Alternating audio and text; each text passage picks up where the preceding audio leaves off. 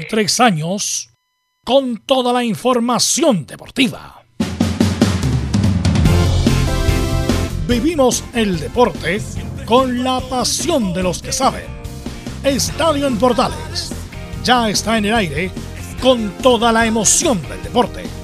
Comentarios: Carlos Alberto Bravo, Velus Bravo, Leonardo Mora, Camilo Vicencio, René de la Rosa y Giovanni Castiglione Reporteros: Enzo Muñoz, Nicolás Gatica, Felipe Holguín, Laurencio Valderrama, Juan Pedro Hidalgo, Rodrigo Jara, Rodrigo Vergara y Alfonso Zúñiga. Producción: Laurencio Valderrama y Nicolás Gatica. Edición: Leonardo Mora. Dirección: Carlos Alberto Bravo. Estadio en Portales es una presentación de Ahumada Comercial y Compañía Limitada. Expertos en termolaminados decorativos de alta presión. Hola, hola, ¿qué tal? Buenas tardes, bienvenidas, bienvenido a Estadio Portales. 1 de abril del 2021. Debutó la joya en Brasil. Hablaremos de eso y más. Colo Colo dicen que no hay presupuesto. Vamos a analizar esta y otras y tantas noticias. Se nos viene otro fin de semana, distinto, diferente, pero con fútbol por ahora. Así que de inmediato vamos con ronda de saludos. Don Nicolás Gatica, ¿cómo está? Buenas tardes. ¿Llega amor o no llega amor? Hola, buenas tardes. Eh, no, las informaciones indican que no llega. Lamentablemente Emiliano Amor, el volante de Vélez Safil, porque dicen que el club, que era la última, que tenía la última palabra, ofrecería un millón. Dice que menos de eso no dejaría partir al defensor argentino a Colo Colo, así que podría venir este plan C, el defensor uruguayo Coelho y quizá otro nombre por ahí que pueda estar escondido, por supuesto. Y sabemos algunas declaraciones de Gustavo Quintero donde desconoció o, no, dijo de que no había los problemas que se pensaba que habían en Colo Colo. Ok, y esto y mucho más del informe de Colo Colo con Nicolás Catica. Enzo Antonio Muñoz, ¿cómo se prepara la U para el debut del campeonato ante Huachipato? Buenas tardes, Carlos Alberto. Tratando obviamente de, prepararse de la mejor forma, con ansiedad, lo dijo Rafael eh, Dudamel en conferencia prensa. Estaba bastante molesto, por así decirlo. Quería hablar solamente de la pelotita, pero obviamente la U tiene muchos temas que abordar y obviamente se trataron de tocar todas las conferencias. Perfecto. Vamos de inmediato entonces con el saludo a nuestro colega Felipe Holguín, que nos va a contar todo lo que está pasando en Católica, que juega con Palestino.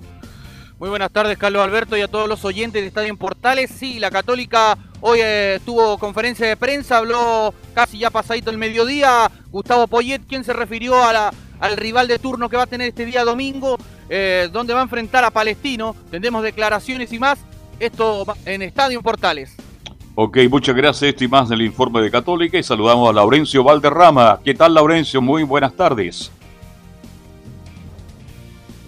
Muy buenas tardes para usted, don Carlos Alberti, y para todos quienes nos escuchan en Estadio Portales. En esta jornada eh, tendremos las declaraciones de Jorge Pelicer en la previa del partido de la Unión Española que visitará en Viernes Santo a Unión La Calera, el subcampeón actual del fútbol chileno. Este más en Estadio Portales. En el pasado no se jugaba los Viernes Santo, ahora sí. Bien, saludamos a Leonardo Isaac Mora. ¿Cómo está Leonardo? Buenas tardes.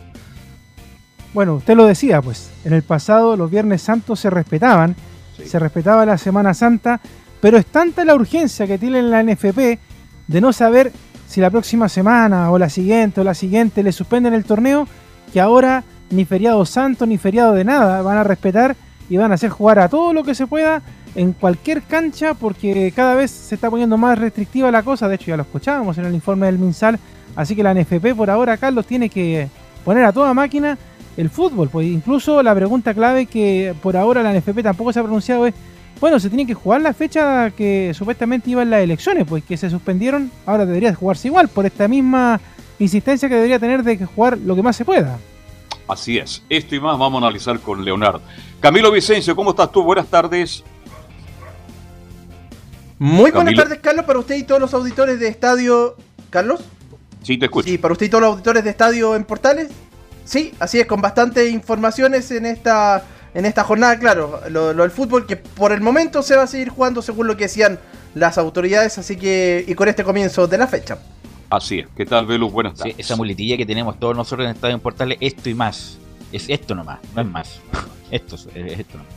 Eh, bueno, acaba de decir la subsecretaria Martorell que el fútbol no se suspende. Lo único que va a jugar es fútbol profesional justamente porque está en modo burbuja y porque tiene PCR prácticamente cada tres días.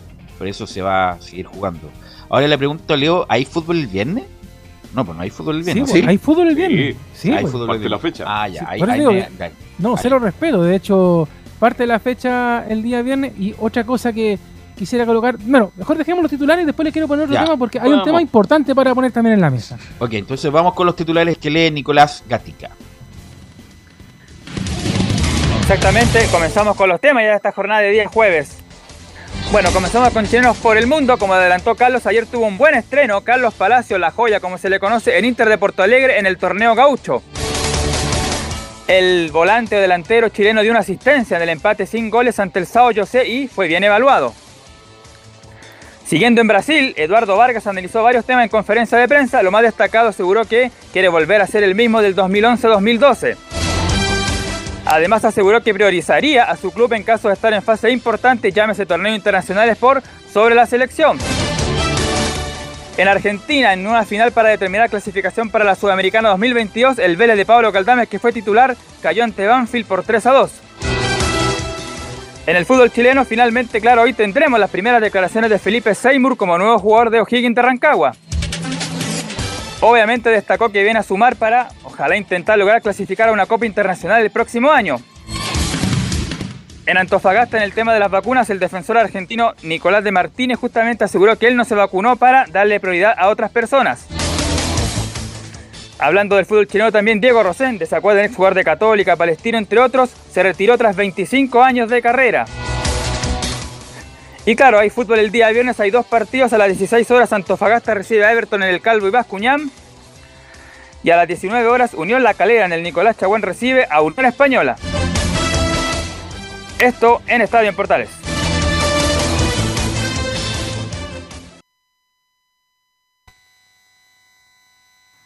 Ahora sí, muchachos. Ahí sí, perdón. Ahí sí. Estaba muteado. Sí, no, No, eh, eh, disculpa, Leo, sí. quisiera introducir algo de lo de Semana Santa, porque antes de escuchar a Vargas, que es muy interesante porque habla poco Vargas, así que eh, es bueno escucharlo. Pero yo me acuerdo, yo, te- yo tengo más edad que ustedes, que claro, las, en lo- sobre todo los la Semana Santa ya empezaba como el martes ya, un, un clima como de duelo, un clima de duelo. De paz, en de lo- tranquilidad. Me acuerdo incluso hasta la radio, lo que en santo era música suave. Toda la radio música suave y nada. Y qué decir de la programación de la televisión, pero puras películas referente al- a la Semana Santa. Ahora con suerte van a dar Jesús de Nazaret en el TVN. eh, los tiempos han cambiado, eh, mucha gente no comulga la fe cristiana y bueno, eh, ya no, no está ese respeto a la Semana Santa que era tan característico. Lo único que se respeta por lo que estoy viendo en televisión es ir a comprar pescado justamente para comer el, el día viernes Leonardo Mora. Sí, ese era uno de los temas que quería colocar. El editor de Portales Digital dicen que es muy cristiano católico, por lo tanto el viernes no se hace ninguna transmisión en Portales, para que sepan. De hecho, ustedes se dan cuenta que normalmente las transmisiones de Portales son 5 o 6 partidos por fin de semana.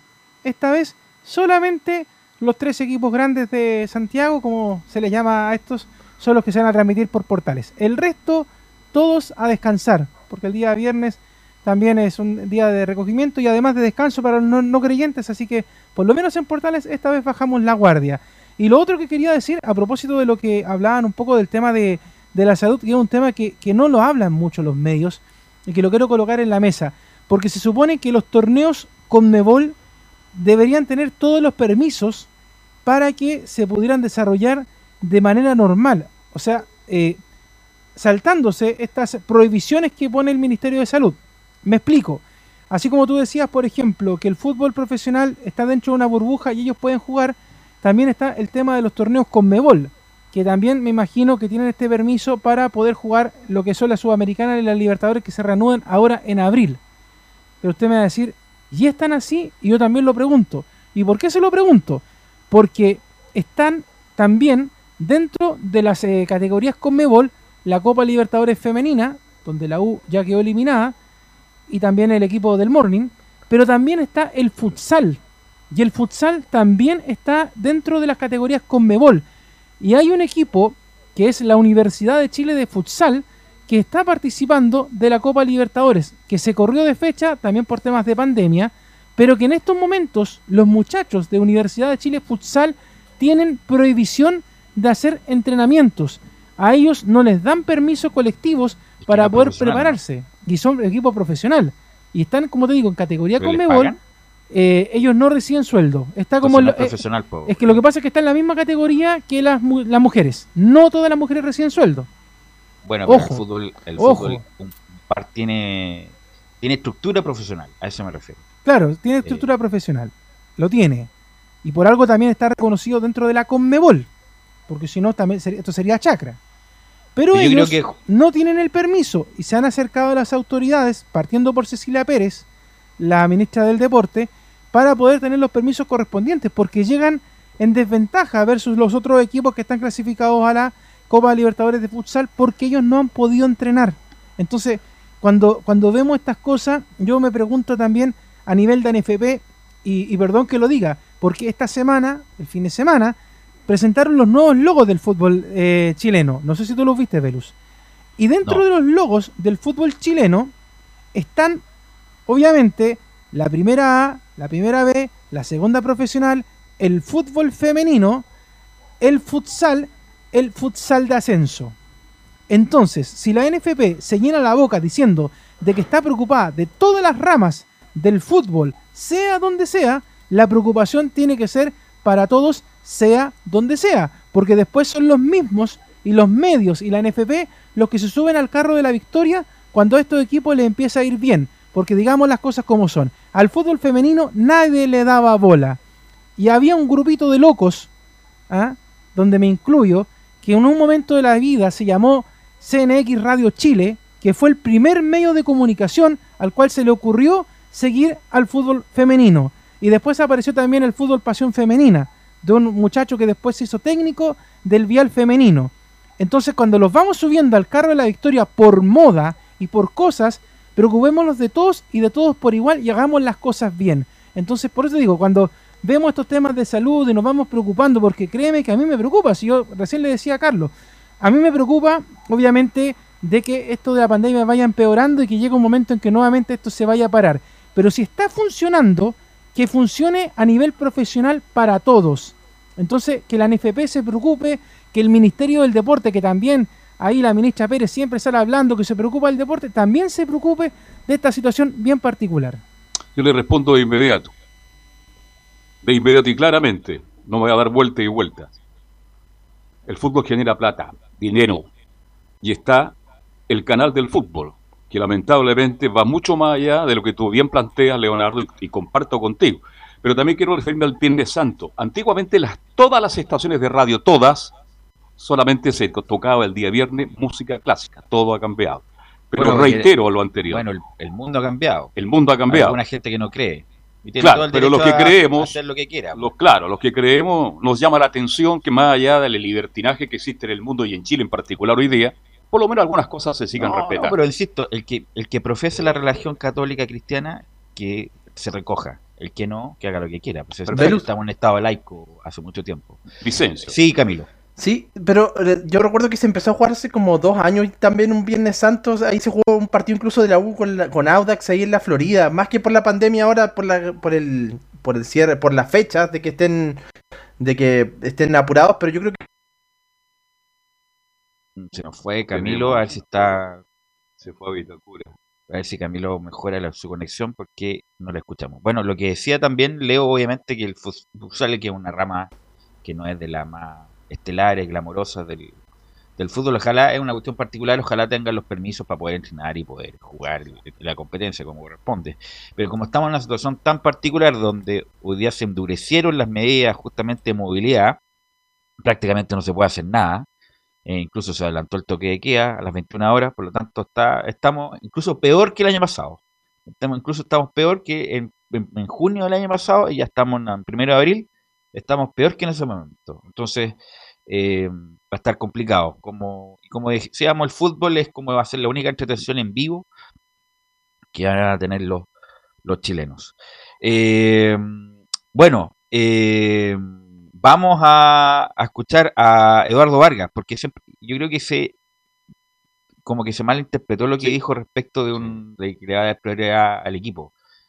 Lo que yo escuché y lo vamos a escuchar ahora es que justamente si hay un amistoso como en Bolivia Exacto. y el Mineiro está jugando una cosa importante, va a Va privilegiar el Mineiro. Ahora, co- como es competencia oficial, obviamente hay fecha FIFA, se suspenden y hay Se autorización. juega Chile por la clasificatoria, viene a jugar por la Claro, por clasificatoria. supuesto. Así que, se entendió mal lo que dijo Y bueno, y los titulares de la prensa se agarraron de eso. Pero Leo, vamos a escuchar a Eduardo Vargas, que no habla mucho.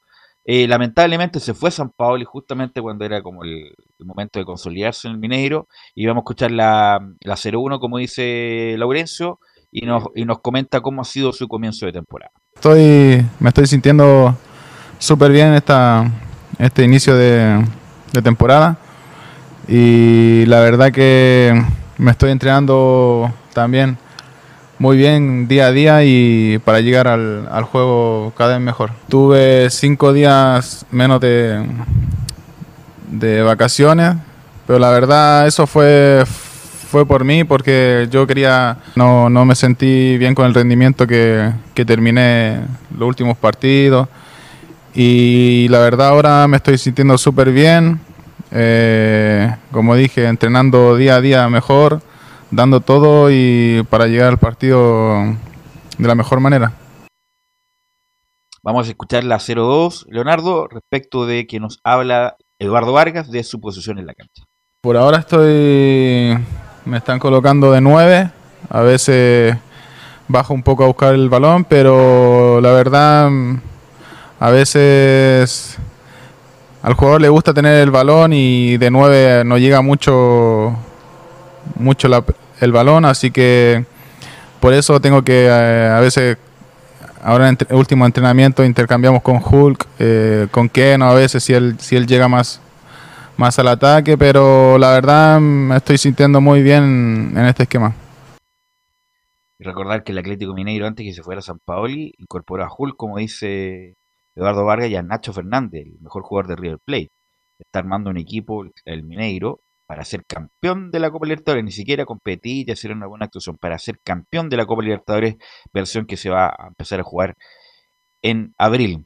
Y vamos a escuchar la 03, Leo, respecto a que yo quiero volver a ser el del 2011. Sí, sí, es posible todavía.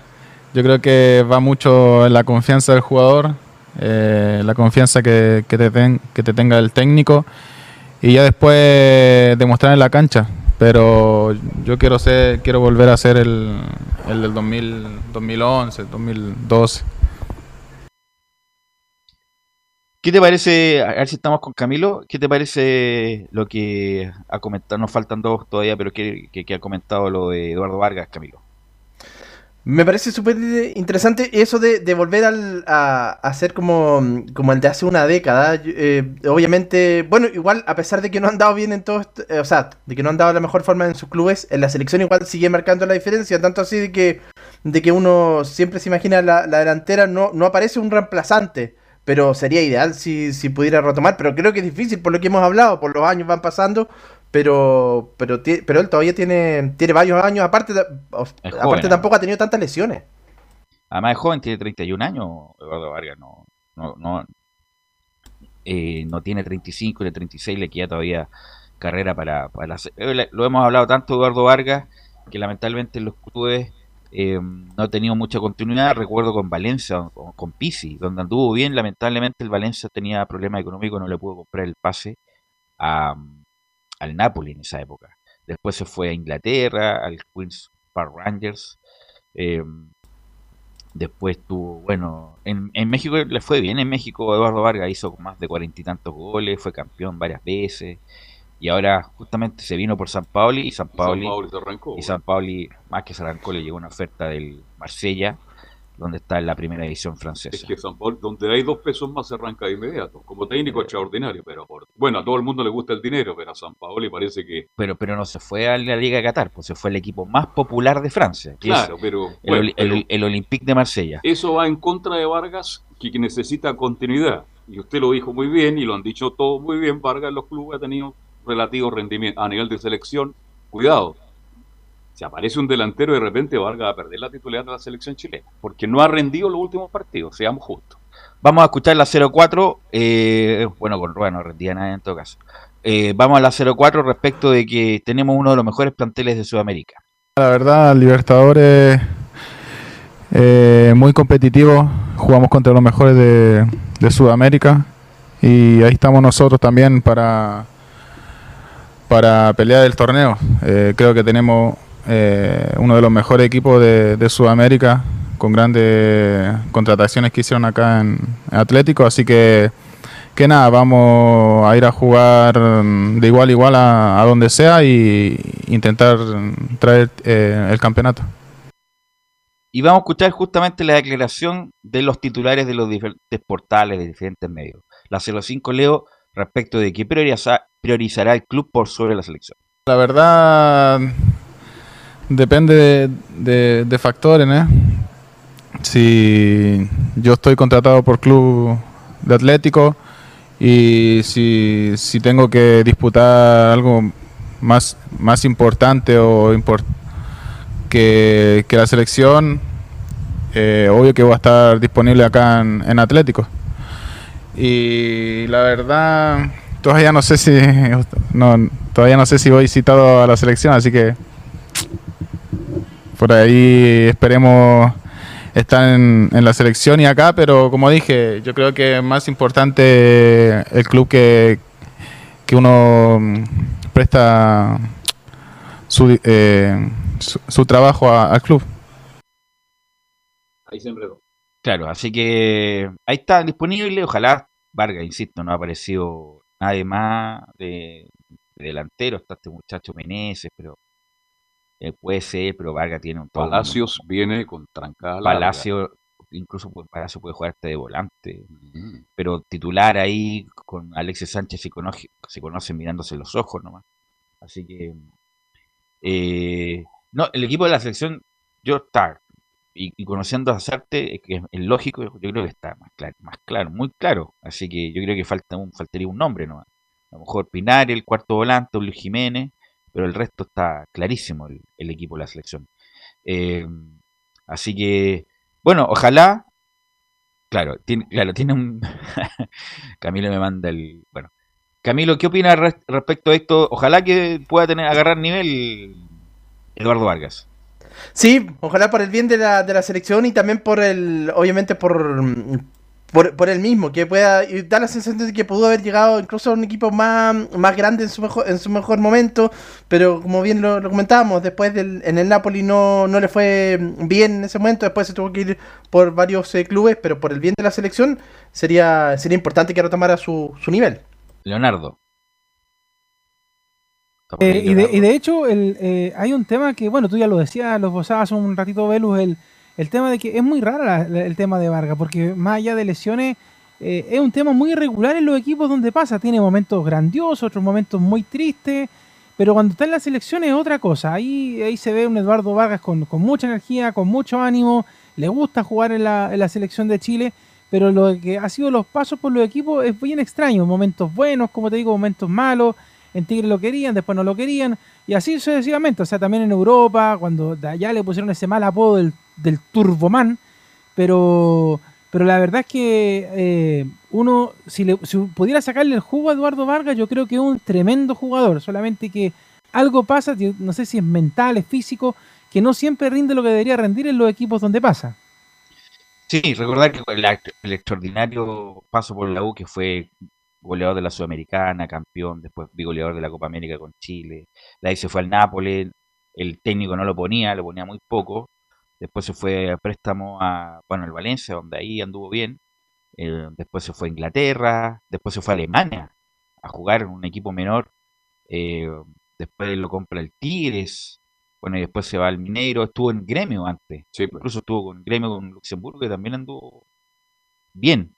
Así que bueno, lo decíamos, es un, es un delantero de nivel, sin duda. De nivel, eh, los delanteros los, a los chilenos no les sobra. Así que hay que estar muy atento con él. Y si es que está bien físicamente, yo lo pondría sin duda de titular con, Con, con, Ale- Alexis. con Alexis Por Sánchez. ahora son los con titulares. Alexis Sánchez y a lo mejor un, un segundo media punta como Jiménez jugando de local. Y de visita yo pondría a Pinares, por ejemplo. Eh, y ahí con los tres volantes que conocemos, Pulgar, Arangui, Vidal, Isla, Mena, Paulo Díaz, Maripán, bravo. Ahí está el equipo. Ese es el equipo de, de, de Chile que bueno, no sabemos cuándo va a jugar en todo caso. Así que, bueno, ojalá que Vargas retome eh, y, están gastando una cantidad de plata el Mineiro, no solamente en contrataciones, sino, también está haciendo un estadio nuevo.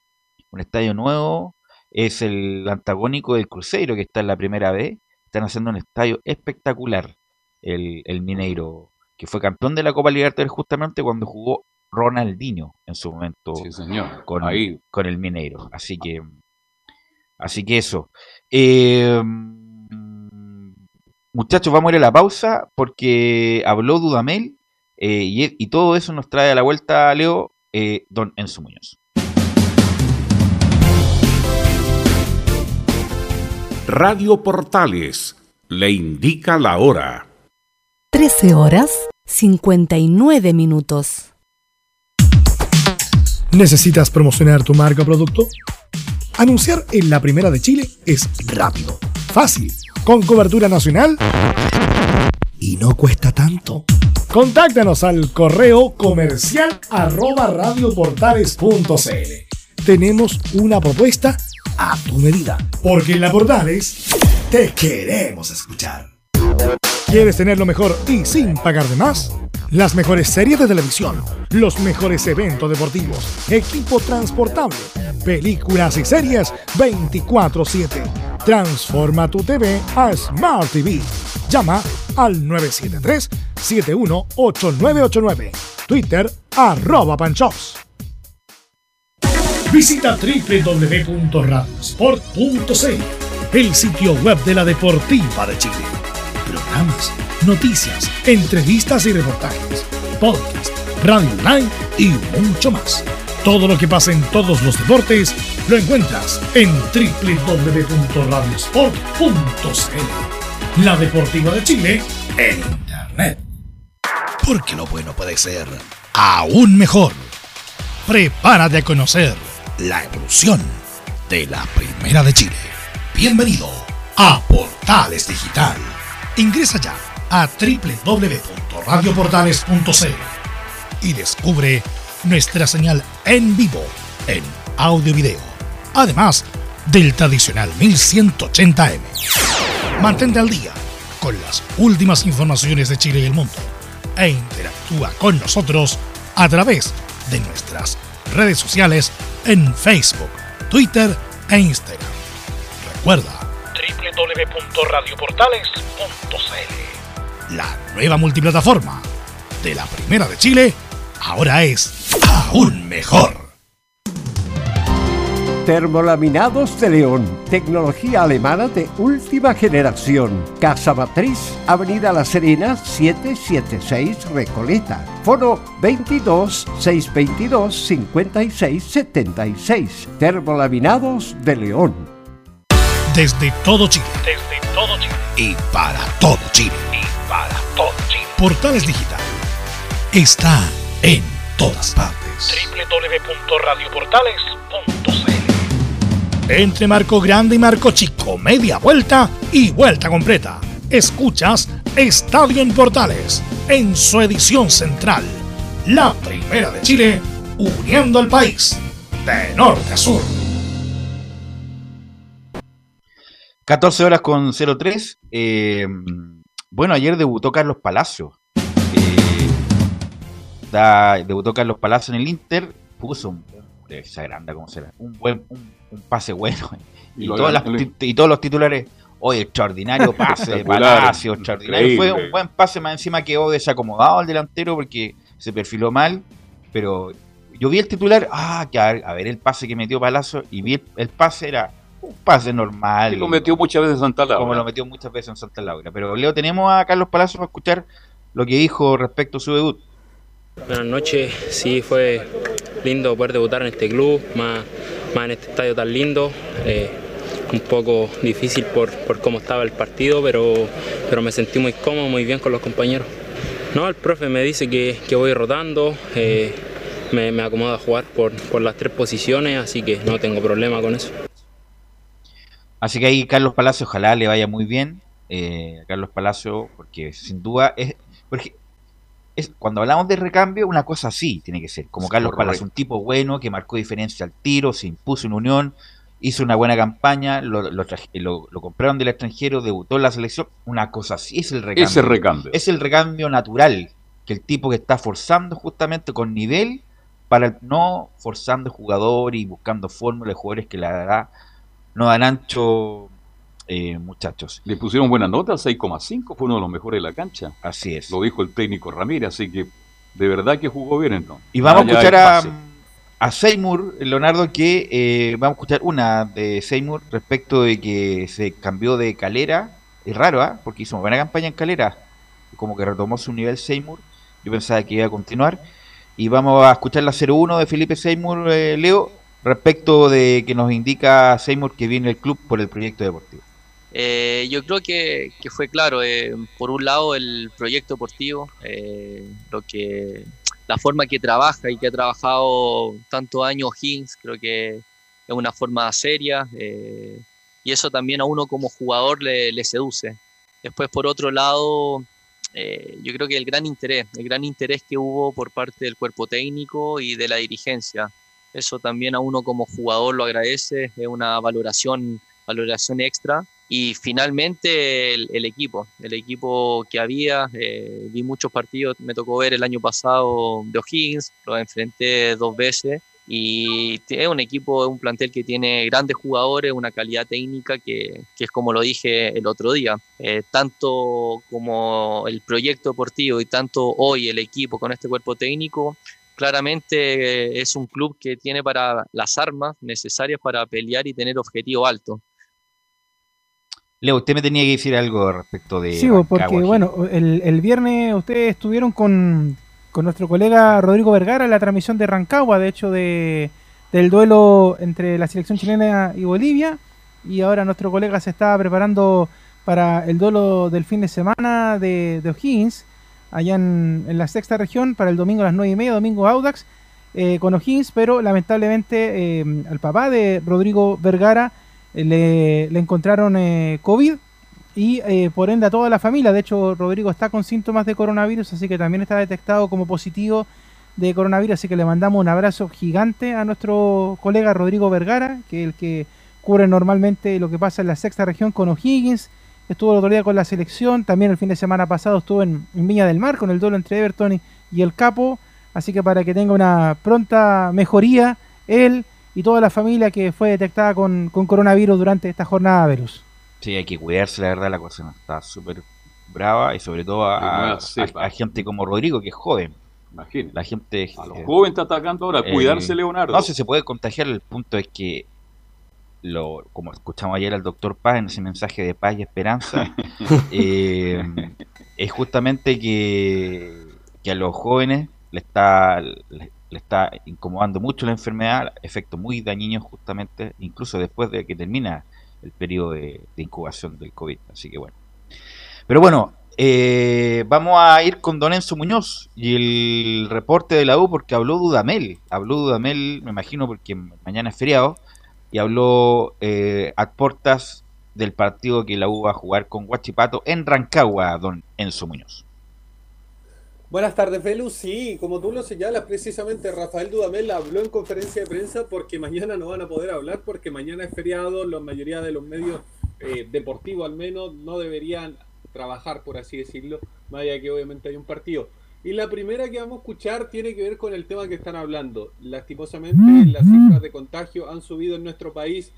Eh, hace un par de ratos el Ministerio de, Salud también decía lo mismo, habían medidas de restricciones y la primera que vamos a escuchar tiene que ver con que le preguntaron derechamente a Rafael Dudamel, un hombre que ya tuvo coronavirus, recordemos cuando llegó a nuestro país, ni siquiera había afirmado por la Universidad de Chile y ya le habían detectado como caso positivo a la llegada a nuestro país, le preguntaron, ¿le parece correcto que el fútbol continúe jugando a pesar de que de que las cifras están altas a pesar de que hay otras actividades que están suspendidas y habla así del fútbol durante la pandemia.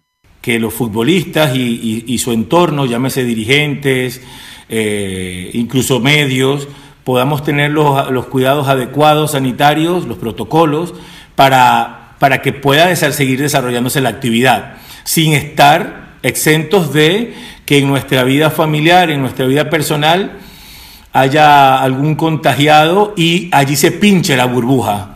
no estamos exentos. Nadie en el mundo, en ninguna burbuja y en ningún ámbito de la vida está exento.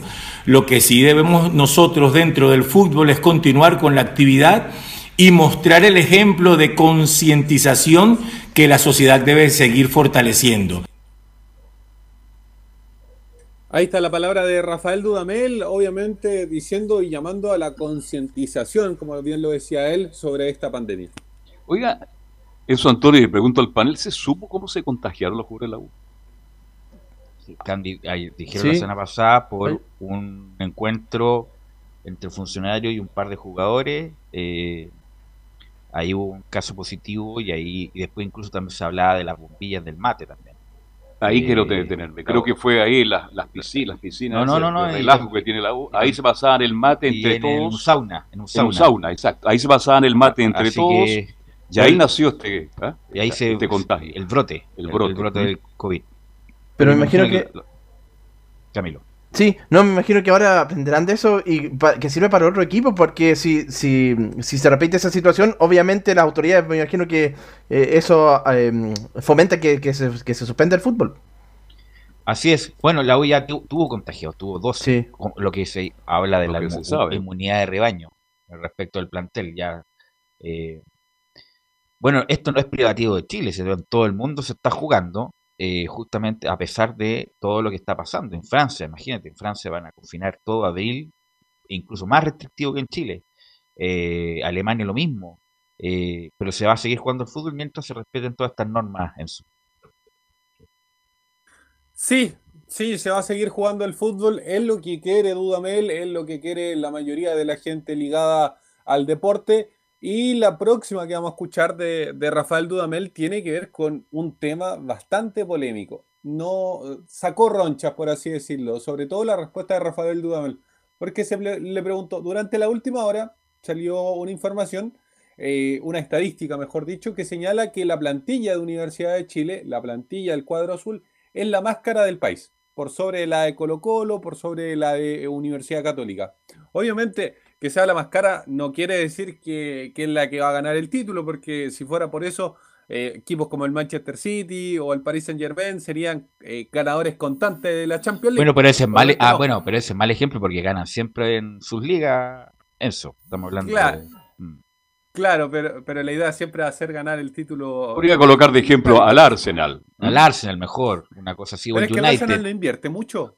O el, Arse- el Arsenal, que es un Arsenal- equipo de medio, un equipo que de medio pelo nomás. Eh, entonces, eh, entonces y eso ejemplos ponga.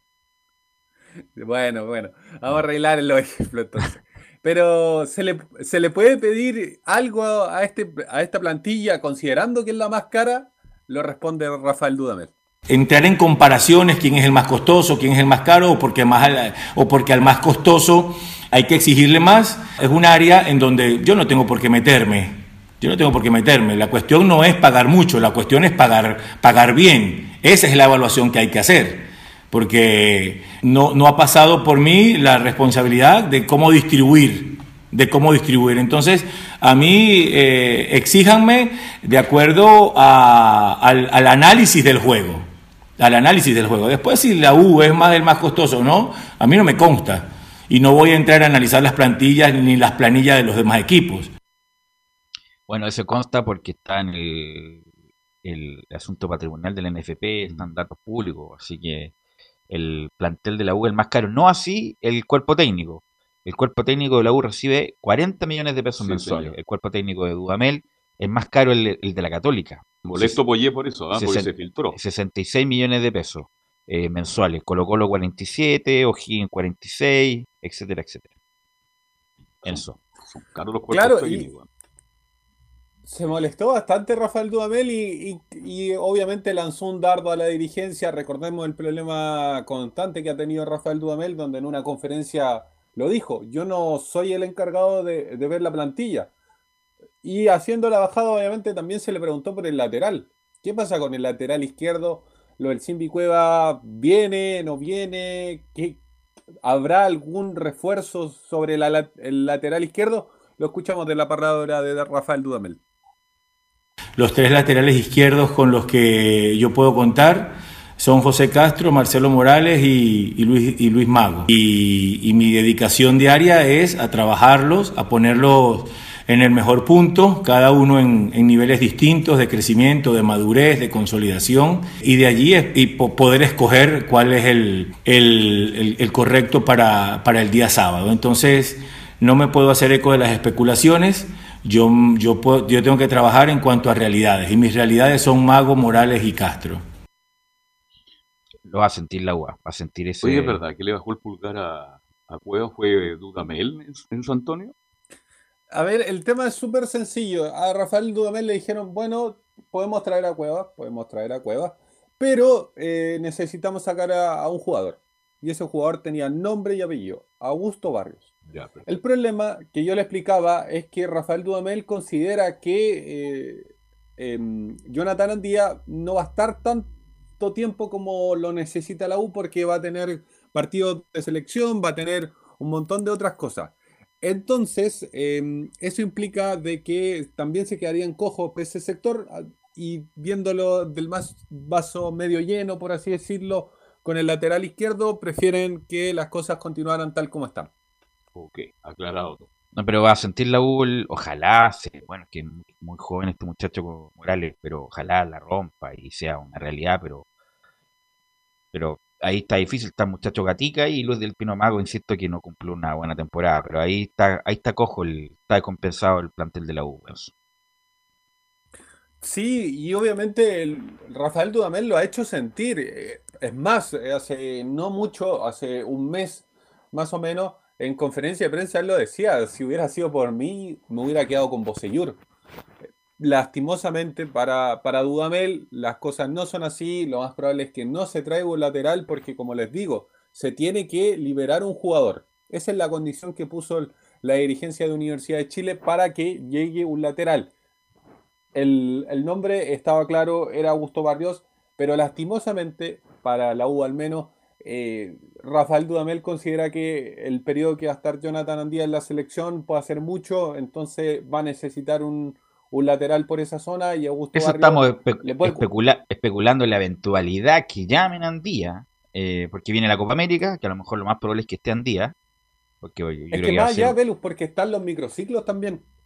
Están los, Los microciclos. microciclos. Y, eh, Pero no creo que lo que pasa, disculpa Enzo, lo que pasa es que hay tanto fútbol por el campeonato, la Copa América, las eliminatorias que se suspendieron, microciclos no sé a dónde los va a meter eh, las artes, así que pero eh, está bien está bien pensado en todo caso, porque Andía es un jugador que es, es nominable, es nominable y lo más probable es que tenga participación y la U y no se, van a no se va a suspender el fútbol chileno por eso y va a tener que cumplir con alguien y ese alguien es justamente Barrio. Es, es que claro, ahí tocas un, un tema muy puntual, porque tiene que ver con, con el tema de los tiempos de, de- del fútbol. Eh, por ejemplo, la fecha pasada, la fecha que era fecha FIFA, era una fecha bastante extraña, se siguió jugando. En tiempos normales no se habría jugado, porque siempre cuando jugaba la selección se detenía completamente todo y no se iba a jugar. Pero los tiempos están bastante acotados, entonces, considerando las fechas FIFA, eh, los eh, mi- microciclos, la Copa América, entonces consideraba que no iba a tener tanto tiempo a Jonathan Díaz como quiere tenerlo. Entonces, eh, el, el número dos en ese sector es Augusto Barrio y Rafael Dudamel no quiere ocuparlo, eh, no quiere modificarlo. Más allá de que obviamente Augusto Barrio puede cumplir las dos funciones, tanto lateral como puntero, pero, pero obviamente le... O sea, usted le tiene fe a Augusto Barrio, pero con suerte el lateral a Augusto Barrio. ¿ah? tiene Con fe suerte, porque se llama su- O sea, Augusto, con, su- con puede- suerte el lateral. Yo dije, pu- pudo, puede cumplir. Claro. Ahí que A lo mejor una pichanga con los amigos puede. mal es otra cosa. Una pichanga con los amigos puede jugar del, de puntero derecho, hace gol y se tira. Oye, pero Antofagasta era un crack. eh. Pero ¿Qué hace ya un par de hace un Dos par de- años. un par de años tuvo una lesión. yo creo que la lesión lo y, mató. tu- y ¿ah? tuvo una Porque era lesión un grave. con proyección. Así que y además también le ha pesado un poco la camiseta para que estamos con cosas de Augusto Barrio, que no es un mal jugador sin duda, tiene una tran- un tranco distinto, Mm. una zancada distinta, incluso a veces parece como que se perfila como de lateral brasileño, pero ahí queda nomás, solamente en la foto, Enzo.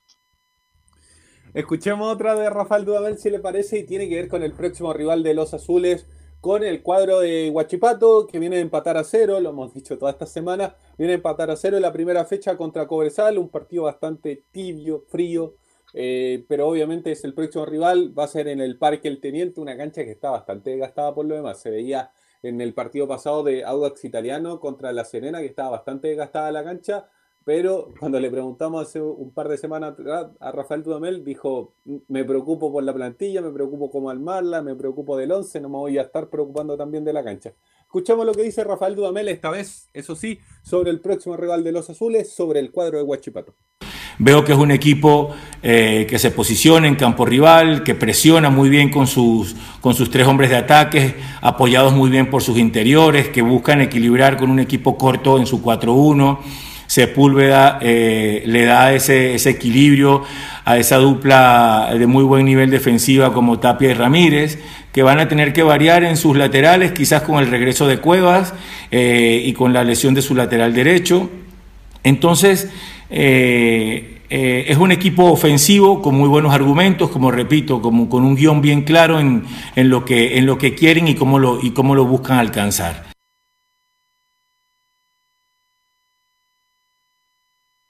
Enzo. Ahí escuchamos, sí, ahí escuchamos precisamente la palabra de Rafael Dudamel analizando lo que va a ser este próximo rival en el Estadio Parque El Teniente, de que obviamente la U quiere partir con todo, quiere partir ganando este partido bueno, lo que todos quieren por lo demás. Em, pero obviamente la intención de la U es partir ganando. ¿Y algún diagrama de equipo, no?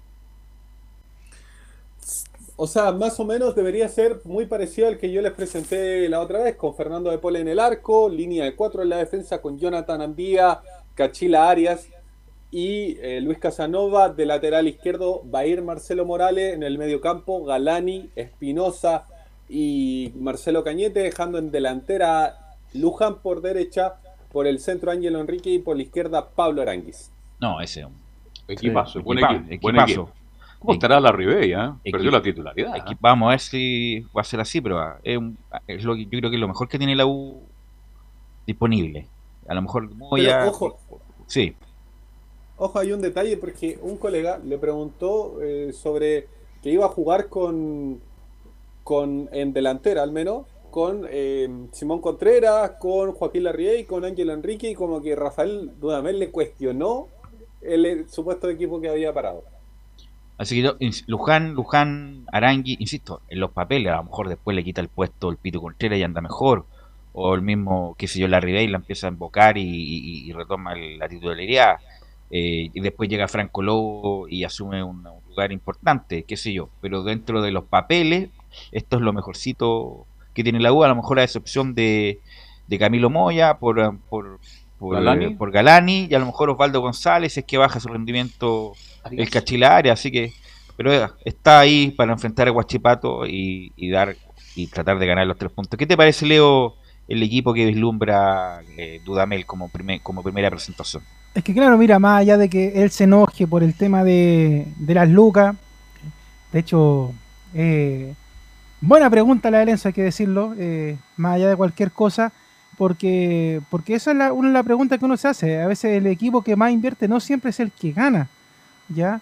Eh, hay que, por, por ejemplo, eh, ¿te acuerdas tú de ese tiempo de los galácticos, de los pirulácticos Velus? Claro. ¿Ya?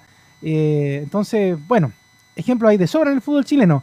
Por otro lado, en cuanto a lo que hay, es lo que tiene que aplicar el hombre. O sea, no, no puede estar todo el tiempo improvisando y además también quitándole titularidad a un jugador y otro. De hecho, tú lo decías en la semana cuando te, presentaba la formación Enzo, te decía, esa delantera es la que debería ser, con Arangui por una de las bandas, jugando con Ángelo y todo lo que hemos visto con Nuján, que esperemos que no se canse. Pero, pero eso es lo que debería tener la, Universidad de Chile, salvo la ausencia de, Camilo Moya por el tema de las suspensiones pero tampoco tiene más nombre Lau. De hecho, eh, el resto de apelar un poco a los juveniles, que de hecho ya va a aplicar uno como lateral izquierdo, que de hecho se desdice de las mismas palabras de Dudamel, que hace una semana decía de que eh, el equipo con juveniles no iba a ser campeón. Esperemos que el, muchacho rinda en ese sector, que le tape la boca a Dudamel eh, y también a la gente de Azul Azul, porque la verdad es que el tema de las contrataciones, ya lo hemos hablado latamente en Estadio Portales, para la U ha sido un parto, no tanto como en Colo Colo, que, ahí sí Quintero ha tenido problemas por, el central, con el delantero, pero en la U eh, ha pasado un poco que lamentablemente para los técnicos que pasan y para el que vaya venga también le va a pasar más allá de si se va o no Dudamel o, si sigue Dudamel en la próxima temporada, la U va a empezar a bajar los precios. Entonces cada vez le va a costar más poder armar planteles que quieran competir con nombres que antiguamente eran muy rimbombantes. Entonces, ¿tiene que hacerlo con lo que tiene? Sí, y hacerlo bien. Y este sábado va a ser la primera prueba, o sea, si se equivoca, no importa. Yo sé que algunos se van a volver locos por lo que estoy diciendo, pero es lo que yo le digo todas las temporadas a Belo y se ríe conmigo. Tres partidos para ver cómo funciona realmente la Universidad de Chile y haciendo aparte lo que pasó en la Copa Libertadores, que fue una cantidad de infortunios por el tema del coronavirus, pero ahora sí hay que ver cómo funciona esta U. Obviamente dejó dudas con el partido amistoso que nos contó René a comienzo de semana con, con el Chaco Morning, pero es el momento ahora de analizarla, sí. Ahora recién empezaremos a ver cómo estuvo la preparación, cómo llegan los jugadores, cuáles van a ser las funciones tácticas que va a tener. De hecho, hay una pregunta que está guardadita por ahí, que se la hizo Felipe Olguín en la pretemporada. Cuando habla con Dudamel y le pregunta cuál va a ser el sistema táctico, ahora vamos a ver si es que eso que él dijo en la conferencia de prensa lo va a cumplir y si se puede armar después como él quiere el juego de la Universidad de Chile. Yo antes de antes de que la U inicie el campeonato, la U tiene plantel para pelear el campeonato, tiene de sobra. Ahora, que resulte otra cosa, pero tiene plantel de sobra, o sea, además el plantel más caro del fútbol chileno. Si el año pasado con, mucho menos salió tercero y estuvo ahí, tiene plantel de sobra el, la U para pelear el campeonato. Ahora depende del conductor. Y ahí el conductor está en las dudas. El conductor del Fórmula 1, entre comillas, o el Fórmula 2, como quieran decirle, ahí puede estar el problema. Pero plantel la U tiene de sobra para pelear. Ahora, el primer cambio, si hablamos de estos tres, es la Ribey, ¿no es cierto? En ataque. No olvidemos que está Rodríguez también, pues, no nos olvidemos de Rodríguez. Y, bueno, Sandoval al medio. Y Sandoval. Si la U tiene, tiene, ¿Tiene plantel, tiene plantel Enzo Muñoz. Y me gustó mucho el volante, el Moral, el otro Mauricio. Mauricio Moral, ahí tiene Ese otro. jugador me, encantó a mí el otro día. Enzo. ¿Algo más? Claro, uno, uno podría llegar a especular cuál podría ser el primer cambio, pero también depende de cómo se está dando el partido, porque claro, si la U está perdiendo, está perdiendo, yo no sé si sacaría, por ejemplo, a Ángelo Enrique. Yo creo que sacaría, en ese supuesto caso, eh, no sé, a Luján o Arangui, dependiendo de si Luján está cansado, y volvería a su, su clásico eh, jugando con, los 2-9. Eh, pero depende también de los factores, como, como les digo, de los factores que él vea en la cancha, si es que algún jugador se le lesiona, si es que algún jugador le pasa cualquier tipo de cosa. Pero yo creo que sí, que podría ser. Y, yo creo que dentro de los primeros cambios también podría estar el Pitu Contreras si es que Luján está muy cansado porque también le ha gustado por esa zona. Y además tiene que cumplir los minutos sub-20, sub-21. Es que, ojo, pero es que el tema, claro, el tema de los sub-21 estarían cubiertos por el lateral, por Marcelo. Ah, con Marcelo, Morales, tiene razón. Claro, entonces bajo esa lógica se podría dar el lujo de no incluir al Pitu Pero en caso de que ande mal Morales, ojalá que no, el Pitu Contreras puede jugar de delantero y así cumplir los minutos. Puede entrar al, al, al 11.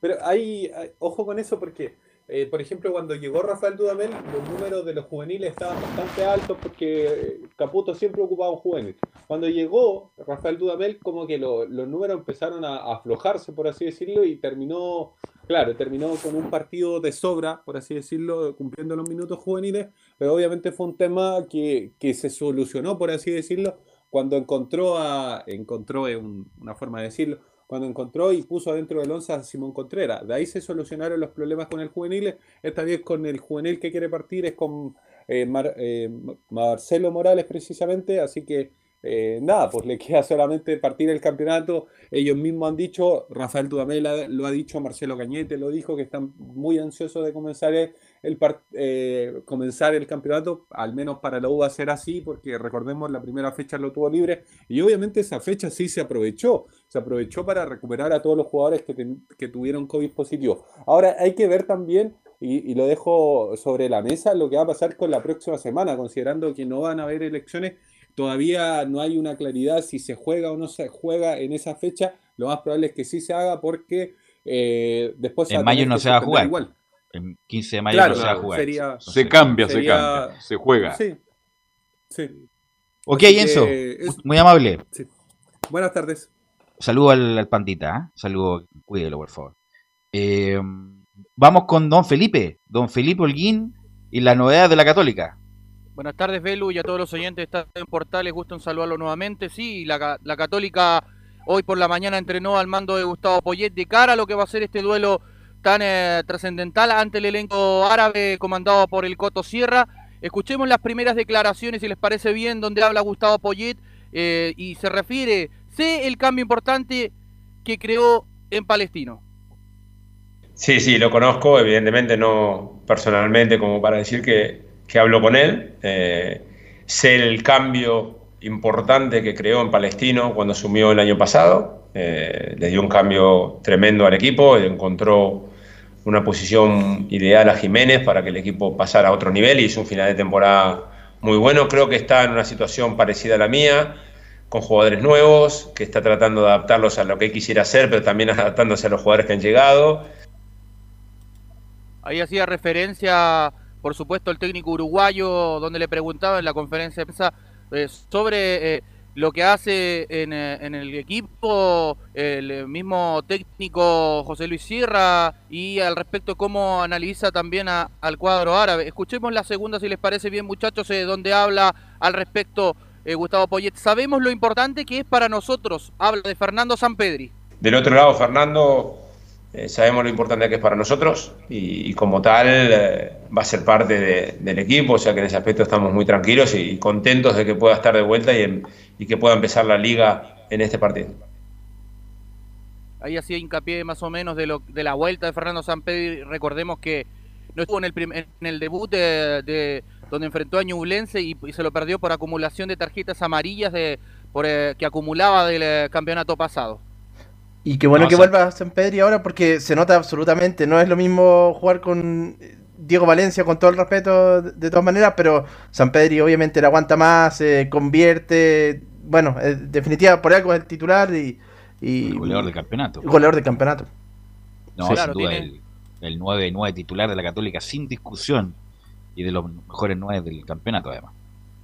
Claro, y pensando en otro, también va a ser eh, algo muy parecido hace en el fútbol eh, en espacios reducidos y eh, eh, lo conoce todo el mundo. Escuchemos la segunda, la tercera declaración, digo, de Gustavo Poyet, donde habla, a Jiménez lo conoce todo el mundo. Bueno, lo de Jiménez es claro, creo que, mira, te voy a, te voy a decir una cosa, a, veces se hace más difícil para los jugadores cuando no conocen al rival. En este caso Jiménez lo conoce todo el mundo y sabemos lo importante que es y lo, y lo decisivo que puede ser, o sea que naturalmente los jugadores ya van a prestar atención, además de lo que le pidamos nosotros, de, estar cerca de las líneas, de una cantidad de cosas que eh, tratemos de que influencie el partido lo máximo posible. Felipe, y al margen de, y con respecto a lo de Jiménez, bueno, hay un caso reciente, por, en, enero, fines de enero, se enfrentaron en esa misma cancha en San Carlos Apoquindo, por más que Católica llegue con un entrenador diferente, y Jiménez fue la figura absolutamente en ese encuentro, convirtiendo tres goles. Sí, de hecho, por lo mismo se le hacía la consulta ahí al profesor eh, Poyet, eh, donde hacía ese hincapié que Jiménez lo conocía todo el mundo y que lo iban a marcar bien, sobre todo por ese lado de la saga central, donde también van a haber unas variantes con respecto a los lesionados que tiene eh, y, también haciendo hincapié en eso. escuchemos la cuarta declaración donde habla Gustavo Poyet. Lo vamos a ir llevando, habla de los lesionados tanto Puche y Fuensalida. Bien, em, empiezo por Fuensalida. Eh, parte de entrenamiento entrenando, parte no. O sea que todavía es muy temprano para poder dar un análisis de cara al fin de semana. Lo de Puch eh, eh, lo vamos a ir llevando y creo que todo va a depender, mira lo que te voy a decir, aunque va, va a sonar raro, de lo que pase con las elecciones de la semana que viene. hay una gran diferencia si se realizan las elecciones nacionales acá en Chile eh, por el hecho de que no se jugaría el fin de semana. Tenemos dos semanas para trabajar con él de una manera muy, muy específica, totalmente diferente si no se realizan y se cambia un partido. Y si quisiéramos contar con él para un rato por lo menos. Bien. Pero no se va a hacer, porque ya, se aprobó el primer trámite. Camilo, usted que está en la red de portal en la Cámara de Diputados, lo más probable es que se apruebe en el Senado a la brevedad. De hecho, ya debería, hoy día en el Senado se, tiene que, votar. Está en la Comisión de Constitución, pero lo más probable es que va, se va a aprobar. Sí, así Buena noticia para la Van a tener que jugar nomás.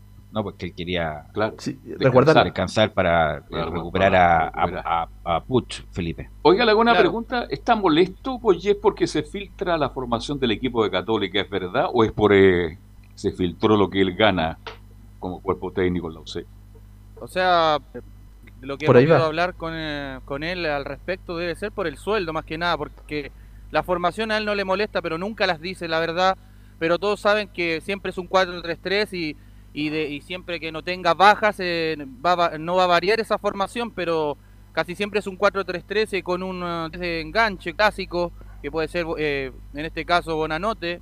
No, O- no, no, pero no está ni en la, ni en la, ni en la cómica Bonanote en la Católica. No, de hecho, de hecho hay, hay una declaración, una declaración que, que tenemos también, eh, si gustan, la, la pasamos a revisar, muchachos, donde habla de Diego Buenanote. ¿Qué les parece si las pasamos Vamos. a escuchar? La, donde habla, todos somos importantes, todos son Sí, importantes. eh, va a tener rol importante como tienen todos los jugadores. Es una cosa generalizada, yo también lo dije eso. Eh, cada uno tiene su rol, cada uno es importante en su momento, cada uno va a tener que participar y ayudarnos. Eh, algunos tienen mm, la chance de jugar antes por razones que se van dando. Eh, eh, por ejemplo, la primera me puedo ir a Tapia. Eh, Tapia tiene la posibilidad de jugar en la final porque Puch no vuelve, porque si no tenía muchas más posibilidades Puch por lo que hizo el año pasado y por lo que representa. Entonces, se van dando circunstancias que algunos van teniendo oportunidades, pero no, no hablaría más de que le va a llegar y, de- como siempre digo, después depende de los jugadores. O sea que en ese aspecto estamos tranquilos de que, de que todos son importantes y de que cada uno va a tener su rol dentro del equipo. Carlos, yo le pregunto al, al- al tiro a usted, porque usted se reía un poco con el tema de, de Buenanote. Entonces, ¿por qué le hacen el daño de dejarlo en la Católica? Si no lo quieren poner en las en. Chile un tiempo más. Y se bajó el sueldo incluso Camilo, ¿no? Él y la familia se quería quedar. Se bajó y dice que, bueno, le tiene cariño pero que- a, la- a la, a la Católica, pero es que ahí ya depende de los entrenadores que lleguen. Para lo mejor no les gusta el juego, encuentran, no quieren modificar mucho. ¿Usted porque... que fue 10? ¿Desapareció el 10 No, definitivamente? pero buena nota es bien especial porque Cañete va a ser titular, Montillo fue titular. eh, Era un 10 distinto, diferente. eh, buena nota es un jugador totalmente vigente, vigente Sí. totalmente, pero por los esquemas de la Católica no, ni siquiera es primera opción, no, ni siquiera es el primer cambio. Que eso, es lo, Eh. eso es lo que más llama la atención. Eh, y- pero ca- cada vez que cada vez que cuando jugaba Buenanote siempre ha, ha sido solución, Felipe. Claro, con respecto a lo que tocan ustedes, ese tema eh, muy puntual de Buenanote, eh, él dijo en conferencia de prensa tras partido de la victoria ante Ñublense que él iba a colocar a Diego Buenanote, pero quedó ah, eh, ahí con abrazos atados o Haciendo porque el no pudo. calentamiento. Claro, no, no lo pudo no lo pudo colocar por la porque agotó los los cambios, pero sí estaba en sus Claro. planes poner a Buenanote. Lo iba a colocar 90 preguntaron. más 3. Claro. Yo creo que que le iba a hace poner Le iba a dar 3 70. puntos. Lo que hace es que llegó Quintero, Quinte- cuando llegó Quintero en 2019, encontró, eh, encontró la fórmula, este, este esquema 4-3-3, después le fue bien, lo repitió Holland y ahora sigue también, eh, en este caso, Poyetti con los mismos jugadores, obviamente. Aquí cuando yo escuché a Poyet tranquilamente, muchacho, no dijo nada, una nota, que No. sí, que cualquier jugador tiene posibilidades porque si entra por acá y sale por acá. Entonces, en el fondo, Me huele a cortado a mí. sí, no, no está muy considerado, digámoslo de otra manera. No Sí. está muy considerado. Yo lo vi el otro día entrenando y no, no está considerado, de mi punto de vista creo que es un jugador que tiene condiciones, pero en la católica, no sé, algo, algo interno debe pasar con Buenanote porque no es titular y si entra Juan Leiva, por ejemplo. Y Gutiérrez no está en condiciones todavía, ¿cierto, Felipe? No, Como para ir a no, la banca tampoco. No, no, no, Gutiérrez no. Eh, De hecho, Un- la niño más. formación, la, la formación es que tiene más o menos, eh, que paró hoy día en la práctica la Católica, va con Matías Dituro en portería, Raimundo Rebolledo, Tomás Astaburuaga, Valver Huerta, Alfonso Parot, las dos contenciones de Ignacio Saavedra, Luciano Agüet, y ahí está entre Marcelino Núñez o Juan Leiva, y arriba eh, iría Gastón Lescano por la derecha, el centro delantero que vuelve Fernando Sampedri y Clemente Montes, que muchos se, se, se decía que estaba lesionado, pero no, esas solamente esas eh, alarmas que se prendían ahí en, en la- en las redes. Bueno, que bueno, ahí lo de Clemente Montes, eh, yo creo que incluso es mejor en esa posición que Gonzalo Tapia, así que hay que tienen que darle más minutos y por lo menos ahora los va a tener. Tiene un aire a Mar González Clemente Monte, lo dije desde el primer minuto por la, por la potencia que tiene este muchacho. Pero en el, el- el último centro lo tira por el estadio, ¿sí usted? No por la potencia, dije. La potencia. No, no ¿No? por la imprecisión. Ya. Es buen, es buen el momento de tomar la definición, Carlos, también porque dio, se asoció bien con Juan Leiva. Llega, ganó línea de fondo y le dio dos muy buenos pases a Juan Leiva en el partido con Ñublense, por ejemplo. Sí. Le iba a ser titular, titular en Católica. Ok, eh, ¿algo más, Felipe? No, con esto cerro, muchachos. Muy buenas tardes. Ok, muchas gracias. Vamos a ir de inmediato con Colo Colo que tiene una noticia bombástica. Bombástica tiene la noticia Colo Colo. Puede cambiar la propiedad de Colo Colo. Y todo eso nos informa Nicolás Gatica. Sí, exactamente, porque los titulares el tema era otro, obviamente. Era el tema de que todavía estaban pidiendo Quintero los defensas, los delanteros, la molesta que tenía el profe Quintero, sobre todo con la prensa, porque decía que el 80% Pero de las es la noticias eran noticia falsas. Eso, pues. Estoy diciendo que en los titulares eso era lo- lo- el tema más importante, pero ahora durante el programa surgió este último. Claro, que justo, claro, cambió el panorama, por supuesto, y lo de Quintero pasa a ser la segunda noticia más importante. La primera, claro, es que Aníbal Moza, según algunos medios, estaría decidido ya a vender sus acciones en Colo Colo, lo que obviamente implica también salir de la presidencia del cuadro Albos Blanco y Negro en la próxima junta que se va a hacer ahí el día 20 de abril. Mira, digamos, eh, nosotros no, no somos, eh, siempre decimos la fuente, lo dijo Bartichotto en su programa de cooperativa, que eh, Moza habló directamente con él, que tiene la intención de vender sus acciones que están avaluadas más o menos en 13 millones de dólares para dejar la propiedad del club y obviamente con eso abre la posibilidad de el que compra, el que compre nuevamente, igual que el U, igual. el que compre nuevamente, nombrar los cuatro directores y se, se, y se une con otros directores, tener el presidente. Así que la noticia es que Moza ve muy cerca, seriamente, la posibilidad de vender su acción y salir de Colo Colo después de no sé cuánto, desde cuándo está en Colo Colo Nicolás Moza, llegó como accionista y, después- y después fue, fue escalando, fue claro. comprando acciones. No me recuerdo el año en que llegó Moza, Serán 8 pero sería, pero sería el término de su, de su ciclo y además el término de su ciclo por, igual que Heller, por petición familiar. Corta el deseo, es mucha la exposición, es mucha la violencia, es mucho los problemas, es mucho aquí, mucho allá. Y Moza, igual que Heller, van de la acción.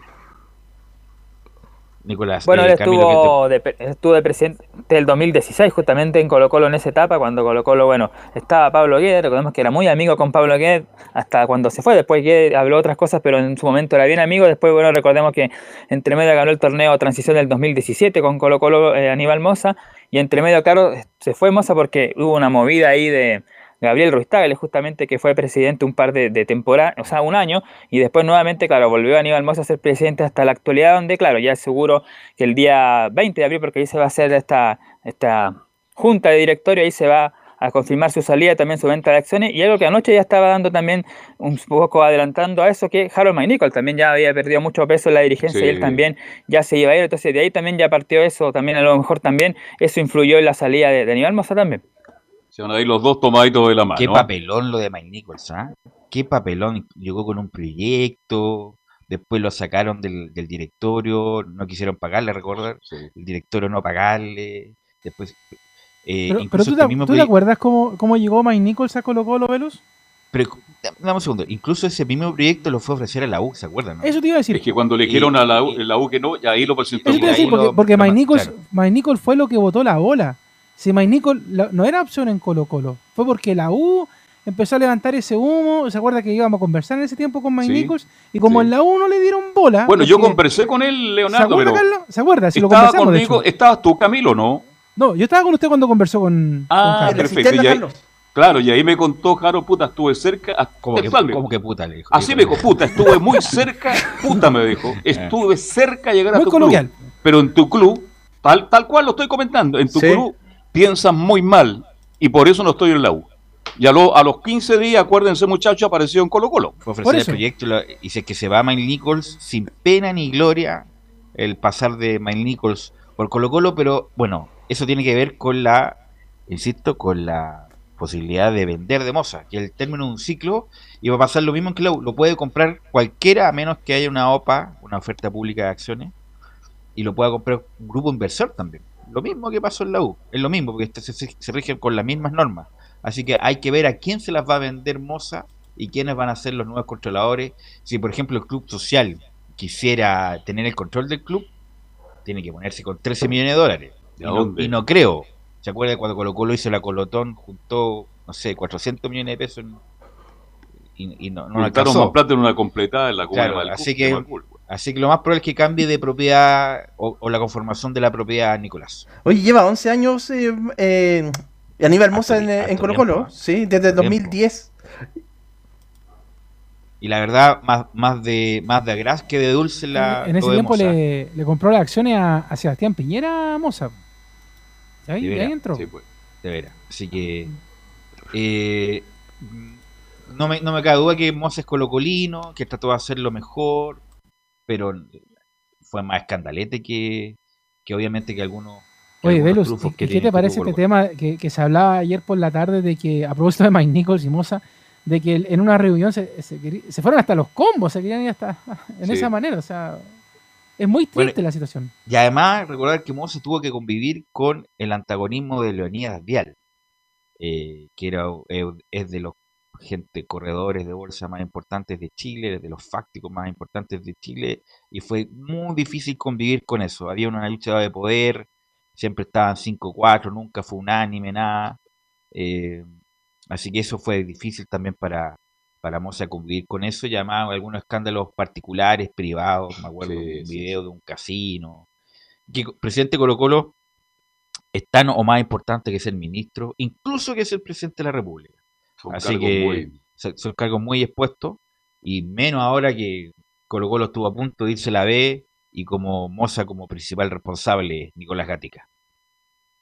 Claro, y así como fracasaron justamente más de Agras que de Dulce lo de Maynicos y también lo de Gustavo Quintero, fracasó también el tema de, el, en lo futbolístico también el tema de las negociaciones, pues cómo negociaba Colo Colo con los representantes y con los jugadores y no con el club, y por eso no llegó James Bass, por ejemplo, el de Curicó, por eso no llegó Cecilio Waterman, el de la Universidad de Concepción, por eso no llegó Formiliano y muy probablemente tampoco llegue Emiliano Amor, y en ese tema, claro, se activaría otro plan que sería otro defensor de, Peñarol, pero seguramente si Colo Colo negocia de la misma manera que con los otros dos, también le darían la puerta por fuera. Pero el, que, el tercero opción que aparece detrás de Colo Colo como posible refuerzo es otro jugador que viene de allá de Peñarol del Manja, un defensor que se llama Gary Cajelmacher, que justamente era la dupla defensiva con Fabrizio Formiliano, ese sería el otro nombre que se suma, además de por supuesto de todavía este zaguero brasileño Coelho, que también viene del fútbol uruguayo, así que por eso están manejando esos nombres justamente en Colo Colo que pueda llegar a ser el defensor central. Y ahora vamos a pasar a escuchar claro a Gustavo Quinteros, pero antes de decir que en la misma conferencia él negó tajantemente los problemas que existen entre él y la gerencia deportiva, no hay esos problemas, dice él, y tampoco se va a ir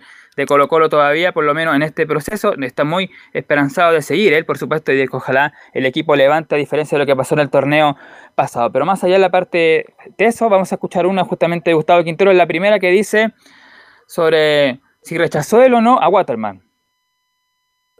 Sí, hay jugadores que, que estuvieron en, negociaciones con el club. Estuvieron en negociaciones con el club y no, no se ha podido concretar. Ahora, eh, Daniel Morón, que es el nuevo gerente deportivo de hace unos días atrás, ya ha hecho ofertas eh, por dos jugadores. Estamos esperando que el segundo el club lo pueda, digamos, definir eh, y ojalá que se pueda incorporar. Eh, antes no, no se pudo incorporar jugadores, no tuvimos a lo mejor la posibilidad, jugadores que queríamos se fueron a otros clubes, a veces sucede, pero ahora trataremos de lo antes posible, porque los jugadores tienen que venir, hacer cuarentena, etcétera, etcétera, no perder, digamos, demasiados... Eh, demasiada opción en estos primeros partidos del campeonato, tratar de no alejarnos eh, de la punta, tratar de mantenerlo, mantenernos ahí cerca para que cuando estemos todos podamos trabajar al 100% y podamos formar un equipo competitivo que, que sea capaz de, de conseguir el objetivo que yo me he trazado y que el club también lo tiene en común, ¿no? Tenemos en común el mismo objetivo, que es clasificar a la Copa Libertadores, pelear el campeonato, etcétera, etcétera. ¿Le gustaba Bueno, Waterman en Colo Colo? Perdón. Sí. Interesante Bueno, sí, jugador, Waterman, potente, hombre potente, de área. Además que tiene La una- refriega, siempre gana. Una envergadura que molesta a los centrales chilenos porque es distinta. Así que hubiera sido Está un, Everton ahora, ahora es de hubiera sido Everton. un buen aporte para Colo- con lo que tiene Colo Colo. eh, mucho mejor que lo que tiene Colo Colo. Cecilio Waterman. De Cecilio hecho, man- Gatica. de hecho, a propósito, Waterman mandó un recado también ahí, dijo que capaz que Colo Colo no me quiso, veremos si se equivocó, así que habló ahí eh, el nuevo delantero de Everton. Nicolás Bueno, vamos a escuchar una última de Gustavo Quintero para después pasar a revisar el probable equipo, que de hecho ya hay una oncena, mañana viene además, viaja justamente a El Salvador. La última sobre el otro refuerzo, el último refuerzo se refiere justamente a Gustavo Quintero. Sí, es, es un jugador que está dentro de los planes, que él manifestó la intención que tiene muchas ganas de venir. Es una decisión que tiene que tomar el club. Nosotros, eh, yo creo que puede ser un aporte importante para, para fortalecer, reemplazar a, Barroso que se fue y a Insaurralde, así que yo creo que podemos, ojalá se pueda concretar, pero si esta posibilidad no se da, eh, tenemos que, que salir a buscar otra opción, ¿no? Así que, pero estamos tranquilos porque eso lo está manejando Daniel Morón, se está moviendo muy bien, él está hablando con todas estas, digamos, estas opciones para, para poder incorporar un jugador más, ¿no? Así que ahí está entonces a grandes rasgos lo que fue hoy día la, conferencia de Gustavo Quintero, justamente analizando esto de los defensas, del delantero que todavía espera por eso el refuerzo y por supuesto viendo, eh, negando que se va a ir todavía de Colo Colo por esta oferta supuesta de el Medio Oriente. Una última, claro, la posible formación que ya ha trabajado Quintero justamente para el duelo el sábado 20-30 ante Cobresal sería la siguiente, con Brian Cortés en el arco, Jason Rojas, Matías Saldivia, sí, va a jugar Matías Saldivia haciendo dupla con el canterano, con el sub-18 Matías perdón, con eh, Daniel Gutiérrez y lateral izquierdo Gabriel Suazo. En la contención va a estar Leonardo Gil, acompañado, aquí está la duda, William Salarcón o Brian Soto. Uno de los dos va a ser el acompañante del Colo Gil ahí en la contención. Para la salida, Gabriel Costa será el enlace y arriba vuelve por la punta derecha Marco Volados, que estaba suspendido en el partido pasado, no jugó. Va a ser el, puntero derecho. Iván Morales será el delantero centro y por la izquierda no va a ir Gaete ni Solari, sino que va a estar Martín Rodríguez. Ok, Colo Colo juega día y hora, Nicolás. Sábado 20:30 en El Salvador ante Cobresal. Ok, gracias Nicolás. Y ahí vamos a estar atentos a lo que pase con Colo Colo y toda esta noticia de vender la acción, insisto. Es la vamos a ver si momento. la pueden vender. vamos a estar atentos a quién va a comprar esto, porque me imagino va a haber muy, mucho interesado en comprar esta parte de la propiedad de Colo Colo. Y vamos con don Laurencio Valderrama. ¿Qué nos cuenta de las colonias, don Laurencio? Hola, ¿qué tal, Velo? Eh, Carlos Alberto, muchachos, gusto de saludarlos. ¿Cómo te y- va? Muy bien, y justamente, bueno, acá estamos em, listos para comentar eso, lo que va a ser la Unión Española, el partido como visitante ante Unión La Galera de este día viernes, 19 horas, Estadio Nicolás Chaguán Nazar, con arbitraje de Felipe González Alvial y va, y va a estar en el bar Juan Lara. Así que un partido muy interesante ante el actual subcampeón del fútbol chileno, como lo reiteró en bastantes ocasiones eh, Jorge Pellicer en rueda de prensa, y justamente vamos a escuchar eh, algunas declaraciones de esta conversación que tuvo con los medios en la previa de este partido el técnico Jorge Pellicer, que ojo se le veía bastante más aliviado que en anteriores conferencias. Recordemos que venía con un peso muy grande luego de haber sido no solamente eliminado ante Independiente del Valle de Copa Libertadores, sino de la forma en que perdió. Así que fue un, eh, por goleada, así que fue un verdadero bálsamo el haberle ganado a Wanderers el sábado anterior. Así que vamos a ir de inmediato con la 0-1, que justamente Jorge Pellicer dice: Vamos a enfrentar al subcampeón del fútbol chileno y en su casa. La verdad, la verdad eh, es que vamos a enfrentar al subcampeón del fútbol chileno y, eso, y en su casa. Esa es la realidad. Si tú me lo preguntas como un dato duro, vamos a enfrentar a un rival de, envergadura que viene todos los últimos años haciéndolo muy bien, siempre como protagonista de los torneos y amagando la posibilidad de título en algún momento. Yo, yo tengo esa vivencia de haber eh, podido lograr cosas importantes con equipos de regiones, de provincia, y yo sé lo que significa para la provincia poder eh, en algún momento ser campeón nacional del fútbol chileno. Y yo creo que ese es el sueño de- de- del rival que voy a enfrentar en estos momentos y es el sueño de todos los equipos de regiones.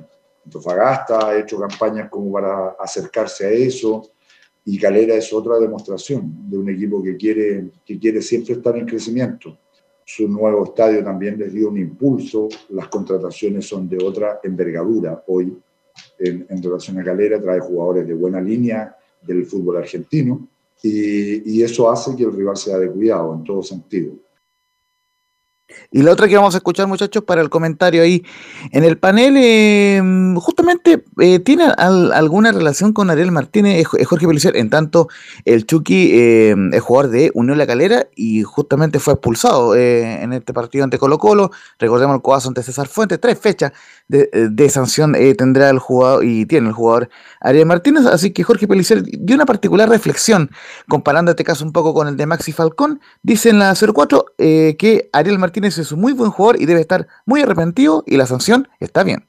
No, a mí me parece muy bien que cuando hay un acto que es desmedido desde el punto de vista de salirse de los márgenes deportivos, y Ariel Martínez, que es un muy buen jugador, debe estar muy arrepentido de lo que, de lo que hizo, me parece muy bien que la organización sancione eh, proporcionalmente.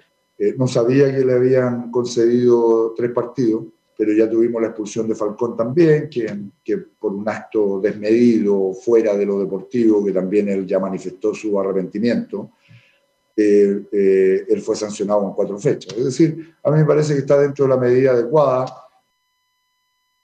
Muchachos. Sí, me acuerdo del estadio de la calera antiguo. Estaba haciendo recuerdos que la, la ¿Usted jugó ahí? Sí, las bancas estaban a la altura de la pista ceniza. Sí. Incluso uno tenía que salir de la banca para ver la cancha porque eh, uno estaba en la misma línea de la cancha en esa época. Y no, la cancha era horrible. Eh, y muy grande, ¿ah? Pero era simpático ir a Calera, me acuerdo, en esa época. Eh, pero ahora no, pues, ahora. Ah, no, lo- no solamente la cancha era horrible de velo, era todo el estadio horrible. Sí, se hecho, caía hasta, todo a hasta para la prensa era complicado estar ahí. Era como, se- la era como pintore- calle, pintoresco, era una cancha amateur, era una cancha amateur y nosotros jugábamos ahí en- con Calera en esa época. la- De hecho, para que la, inferiores. la- la gente se haga una idea, en la serie de, de Amazon donde sale la historia de Hadwe, muestran un poco así como el estadio antiguo. Claro, que ocuparon ese, ocuparon el estadio de Melipilla. El estadio de Claro, Melipilla. el Roberto Bravo. Roberto Bravo. Eh, pero no, ahora, ahora es distinto. Yo no conozco, Leo Mora y Enzo Muñoz conocen la cancha nueva, yo no, no, no he ido nunca. Sí, pero Eh, ¿sabes qué? Igual ese estadio nuevo quedó mal hecho. Ahí nomás, ahí Sí, nomás, sí. porque es, es un, eh, por el, el- el- el lugar, el terreno, quedó muy apretado. Entonces, eh, eh, lo- yo la verdad te explicaba que los jugadores y la prensa entran por el mismo lugar, no hay suficientes casetas, de- se hizo muy apretado por- para que cupiera todo en el mismo lugar, como estaba antes, pero la verdad es que una- uno mira la cancha, eso sí da gusto, una cancha hermosa como quedó ahora, el diseño del estadio es bonito y, y bueno, está para un equipo que a lo mejor tampoco quiere llevar mucha prensa o mover mucha gente, sino que Sí. está hecho a la medida de la ciudad, ¿no? Bueno, en el pasado, para que tenemos más años, Calera llevaba 10, 12 mil personas. Se llenaba el viejo estadio. ¿Cuándo llevaba? Por favor, cuando yo. Usted, en esa época que usted jugaba, ya llevaba 8 mil. pero Oye, no hoy partidos, pero increíble. Yo relaté jugamos- nosotros jugamos- 150 mil nos- veces en ese mira, estadio. Nosotros jugamos de preliminar de Calera. ¿Pero la, con quién? Con la U. Y la U, bueno, la U llegaba gente, pero Calera nunca llegó. Católica llevaba mucha gente. No, pero con Calera solo. Calera. El clásico con un San Calera, Felipe. Calera Palestino en los 80. No Oye, llegamos, velo, los no clásicos con Guante, porque son verdaderos clásicos. Con, Estoy hablando de un partido Everton. normal. Calera, 4, 5, Calera, Palestino, domingo, 6 de la La tarde. señora Gloria que está al frente, que es unos antes de película. 10, me 12 decía, mil, "No". además que el 10, Sí, 12 pues. 10, 12 mil nunca llegó Calera. No, no, pero está hablando de 8 mil personas, y eso es lo que hacía el estadio. 3 mil, 4 mil ya con suerte. Pero Hoy día Calera llega con, bueno, hoy día no hay público, pero ¿cuánto en la media? 1.500, 1.600 personas. 3.000 personas de ayer. no eh, es más que eso. Laurencio. Yo vi caerse un, un, un hincha del, de Calera fuera del estadio, porque estaban muy pegadas las tribunas a la calle, donde estaban las viejas cabinas. No sé si se acuerdan de esa historia, pero en fin. Y la cancha era muy... Sí, no- usted jugó. Mala, mala. Mala la cancha, pero muy grande, ¿ah? Muy grande. La Mala, cancha era muy mala. Mala, va a ser mala. Y Laurencio. Oiga, muchachos, no, un poco para complementar lo que decía eh, Pelicer, este estadio se inauguró el, el 17 de enero del año do- 2019, o sea, hace muy poco, fue uno de los últimos estadios de la, del- de, la, de esta red famosa eh, bicentenario que se, re- que se reinauguró, tiene una capacidad para albergar 9.000 personas, y miren las, las autoridades que estaban en ese momento para, in- para la inauguración. El presidente... el presidente de la NFP, Sebastián Moreno, hoy está eh, Pablo Milán. La ministra del Deporte, Paulín Cantor, hoy está eh, Cecilia Pérez. El ministro de Obras, Pu- de Obras Públicas, José Andrés Fonten, ahí Leo, si me puede complementar quién está ahora. Juan, An- eh, Juan Y Andrés ahora está, o, eh, ahora está mm, Moreno, Alfredo Moreno. Alfredo Moreno, exacto. Y la alcaldesa de la calera, Trinidad Rojo. Así que eh, esas eran las autoridades y fue inaugurado, el, como les decía, en enero del 2019. Y ojo, que la calera en este estadio ha conseguido importantes hitos, como por ejemplo esas dos clasificaciones consecutivas a, a segunda ronda en Copa Sudamericana y, y eliminando a grandes equipos, como eh, Chapecoense, el mismo. Eh, a, eh, a- a ver, no, no fue el Mineiro, fue el, Tolu, el, el Tolima, eh, perdón, así que en ese sentido muy bien el Eso cuadro gracias de a toda, hay que decir toda por la irrupción de Bragarnik, que es un, un representante que tiene más flancos que Pablo Escobar. Es verdad. Y Acá le tienen estoy- una no canción comp- incluso ahí al- no lo estoy comparando con Pablo Escobar, que se entiende bien, pero tiene muchos flancos. Y tiene una buena canción, ¿eh? Sí. Sí, ese exacto. estadio tiene las medidas mínimas la cancha, parece, ¿ah? Las mínimas. ¿eh? Sí, no, porque de hecho no tiene pista de, de recortar, Carlos, y por eso le digo, es muy, es muy pequeño porque lo, lo tuvieron que como achicar para que cupiera más gente. Y de hecho no- de- n- eh, tiene una sola galería, hacia el otro lado, hacia la galería norte, topa con una, una muralla, y yo siempre he dicho, si la pelota pasa de largo llega a la calle. Sí, sí. Pero, pero no, en en general es un estadio muy bonito, quedó muy bonito. Bonito, bonito. Para la prensa es complicado trabajar, pero, pero en general es muy bonito el, el Oye, murió este colega, no hicimos nada, el colega Sí. relator de toda la vida. Germán Astudillo. Germán Astudillo, que era panelista del show de goles, y yo mandé mis Panelista. Panelista. Yo mandé mis condolencias a nombre propio y también a nombre de todos ustedes, porque yo tuve el gusto de conocerle. Era un personaje, 55 años. Muy de un simpático. Carlos. Sí. Yo también trabajé con él. todos los eventos más importantes de Unión La Calera. ¿eh? Eh, Laurencio. Y justamente, bueno, eh, 20 segundos, en mi, en mi caso eh, eh, tenemos a Rodrigo Torres, quien trabajó en Portal en su momento y, que ahora es parte de hinchada monumental en, en Portales TV y por supuesto él, era compañero de Germán en el show de goles, así que lógicamente mucha fuerza para la familia. Eh, y uno, eh, para ir cerrando el tema de- del estadio, 12.661 millones de pesos se invirtieron en la remodelación de Nicolás Chaguán, una inversión estatal, por supuesto, para dejarlo con estándares FIFA. En, en honor al tiempo, eh, muchachos, solamente comentarles muy breve que mantendrá más o menos la misma formación Unión Española en el partido ante la calera, con Diego Sánchez en la portería, Estefano Mañaco, Juan Pablo Gómez, eh, eh, Tomás Galdames y Jorquera en la última línea. En el mediocampo, Maureira con Víctor Méndez en el doble 5. Benjamín Galdame, quien fue muy, muy bien eh, evaluado por Pelicer. Ojo, está la única duda de Inés Lemo o Rubén Farfán, quien vuelve tras la suspensión en el partido anterior. Recordemos que venía de una suspensión desde el partido de Coquimbo ante Palestino. Y en la delantera se mantienen el Pato Rubio y Cristian Palacios, el que sobrevive de la Sonora Palacios. Gracias, Laurencio. ¿ah? que chiste. que pasen abrazo. muy bien las Pascuas. ¿Algo más, Leo, para terminar? Feliz bien. Ah, la cartelera. Vamos con la Sí, cartelera. y que esta vez va a ser en vivo porque no la grabó Don Emilio, tirón de Ah, para él. Pero contarles que son solamente Andaba tres comprando partidos. pescado. Andaba comprando parafina, dicen algunos. Eh, bueno, como lo dijimos al comienzo, solamente serán tres partidos por la Semana Santa que la Portales baja las revoluciones. Eh, comienza el día sábado a las 5 y media al aire, 6 de la tarde se juega el partido Universidad de Chile con Huachipato en el Estadio Parque El Teniente con arbitraje de Cristian Garay. Estaremos ahí con el relato de Carlos Alberto Bravo. Y luego a las eh, 20.15 estamos al aire, 20.30 se juega el duelo entre Cobresal y Colo Colo en el Estadio El Cobre con arbitraje de César Deichler. Será relato de Anselmo Rojas. Y en la jornada dominical, el único partido que haremos será a partir de las 18.30 al aire, 19.15 se juega Universidad Católica que se enfrenta a Palestino, el partido de la fecha.